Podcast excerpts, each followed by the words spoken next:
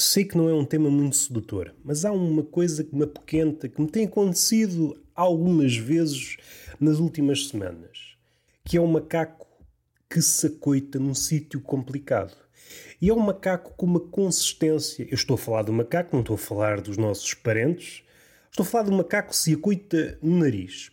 Já algumas vezes falei com alguma densidade sobre o macaco, a sua vida, os equívocos que há em relação ao macaco, mas hoje é um assunto mais prosaico. Um macaco com uma viscosidade estranha e que se acoita mesmo na pontinha do nariz, fazendo com que aqueles que nos olham tracem uma figura triste da nossa pessoa. No meu caso particular, não é que sofra ganhos ou perdas quando tenho macacos à mostra.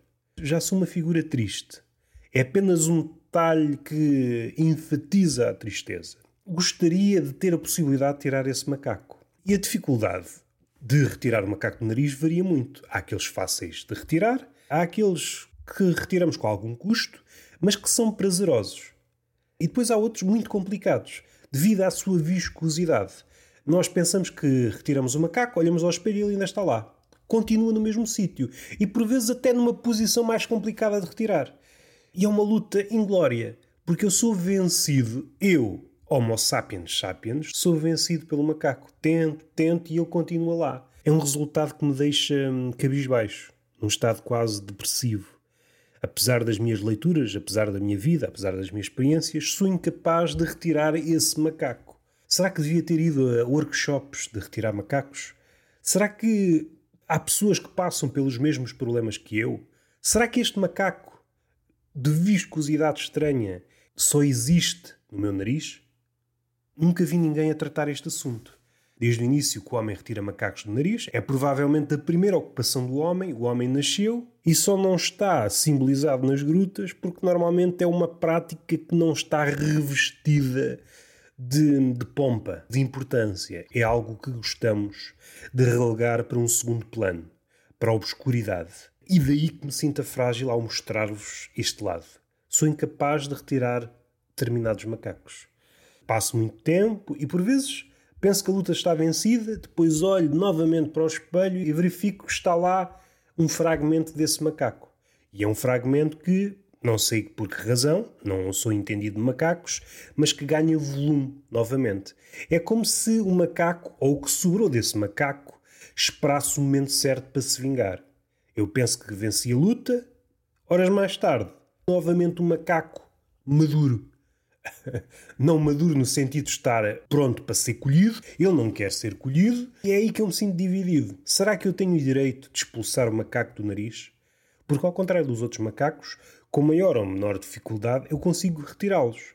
Este tema já foi abordado neste podcast. Será que eu tenho direito de tirar ou não um macaco? Mas este macaco, ao contrário dos outros macacos, está decidido a não sair do meu nariz. E é aqui que isto se complica. Será que eu sou uma da fita? Será que o macaco está a tentar comunicar? Não, Roberto, não me retires do nariz, é aqui que eu sou feliz. É como se o meu nariz fosse uma espécie de microclima que tem as condições necessárias para este tipo de macaco prosperar. Caso eu consiga retirar, o macaco morre. Definha. Será que eu sou uma espécie de vilão para esse macaco? Será que eu tenho de ser menos vaidoso? De aprender a conviver com este macaco que se recusa a sair do meu nariz? É esta a questão que devia ocupar os filósofos do século XXI. Qual é a nossa relação com os macacos? Se temos direito ou não a retirá-los do nariz? E se isso, mais tarde ou mais cedo, não será motivo para multas e para prisões, de uma forma ou de outra, estamos a interferir com os direitos dos animais. O tema dos macacos está fechado.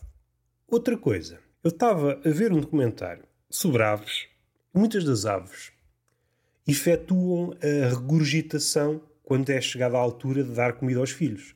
Vão ao mar ou vão a um sítio qualquer, vão pescar, por exemplo, pescam dois bacalhaus. É claro que não, o bacalhau é gigante, mas pescam um aturrabilho, 200 quilos, e levam no bico, um pelicano assim mais rijo. É claro que estou a exagerar. Pensem nesta imagem, um pelicano a transportar um atum de 200 quilos. Mas não é por aí que nós queremos ir, que nós estamos aqui no terreno da realidade. Uma ave qualquer, um corvo marinho, transporta dentro de si alguns peixes, chegado ao ninho, abre o bico e regurgita. regurgita ou abre o bico e o filho vai lá dentro das goelas do pai ou da mãe. Não, por acaso não sei quem é que vai pescar, no caso dos corvos marinhos. Se é o macho, se é a fêmea. Em princípio é o macho. Em princípio é o macho. Nos pinguins, não sei se em todas as espécies, mas por regra o macho fica no ninho e é a fêmea que vai pescar. Por regra é assim. Se bem que há muitas espécies, pode haver espécies que ocorre de forma diferente. É o macho que cuida da casa e a fêmea é que vai fazer-se à vida. Deve haver muitas histórias, pinguins, órfãos, em que a mãe foi pescar, foi pescar sardinha e nunca mais apareceu. Que é a variante do pinguim para foi comprar tabaco e nunca mais apareceu. Muitas das aves têm essa forma de passar comida aos filhos pela regurgitação. E estava a pensar num ser humano, se não tivesse mãos, provavelmente nós faríamos algo parecido. Os pais comiam qualquer coisa e depois regurgitavam aquilo que comeram para dar aos filhos. E é uma sorte do caraças nós termos mãos. Fala-se muito do contributo da mão para a arte, para aquilo que somos hoje. No fim de contas, aquilo que vemos à nossa volta é produto da mão, ou melhor, da aliança entre a mão e o cérebro.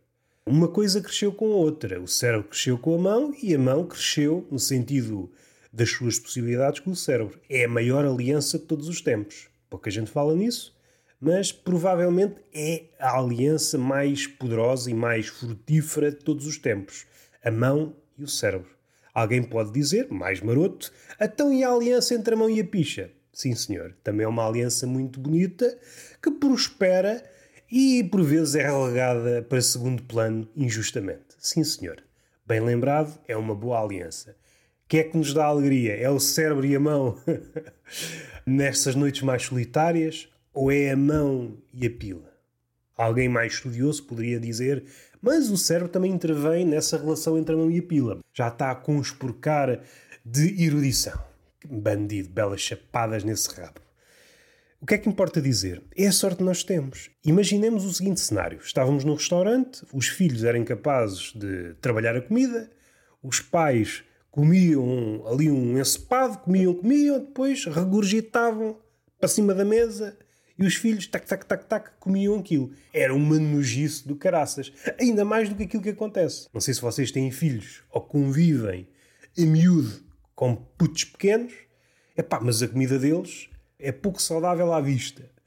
Se os olhos comem, os meus olhos, ao olhar para a comida de bebê, passam fome. Quase que cegam. Quase que me diz: se é para isto, eu prefiro cegar. É uma comida que, do ponto de vista visual, é, pá, é a coisa mais triste do mundo. Possivelmente não é a guerra, não é um homem esfrangalhado, é a comida de um bebê. É a coisa mais triste do mundo. Tinha isto cá dentro tinha isto cá dentro. Quero só passar outra vez a mesma imagem, um restaurante cheio de pessoas. Pessoas a comer, um encepado, uma feijoada, um peixe, seja o que for, comiam, comiam, enchiam um bucho e depois regurgitavam, vomitavam tudo para cima da mesa e os filhos todos contentes, ali a dar com a cabeça na mesa. Epá, era uma alegria. Era uma nojeira do caraças para quem trabalhava. E agora indo mais longe. Então se não havia braços, mãos, os empregados também tinham que comer a comida. Ou seja, os empregados também não podiam carregar. Então o empregado tinha de comer a, a, comida, chegava à mesa, regurgitava a comida, os pais comiam a comida já regurgitada e depois regurgitavam para os putos comerem. Isto era uma regurgitação em série. Era bonito ou não era bonito? Isto é para dar valor à mão. A mão tem muito valor não vou, como seria de esperar, enverdar pela marotice. Só este detalhe, só o facto de não nos sentirmos obrigados a regurgitar. Depois para o empregado sem mãos, como é que limpa um restaurante todo cheio de vomitado? Os restaurantes pareciam eternos destinos turísticos de finalistas. Devia arranjar uma palavra melhor, mas é mesmo esta. Estava tudo fodido. Entrávamos num restaurante, estava comida espalhada por todos os lados. Sim, senhor, aqui deve-se regurgitar como deve ser. Vamos sentar-nos e está feito. Beijinho na boca, palmada pedagógica numa das nádegas e até à próxima.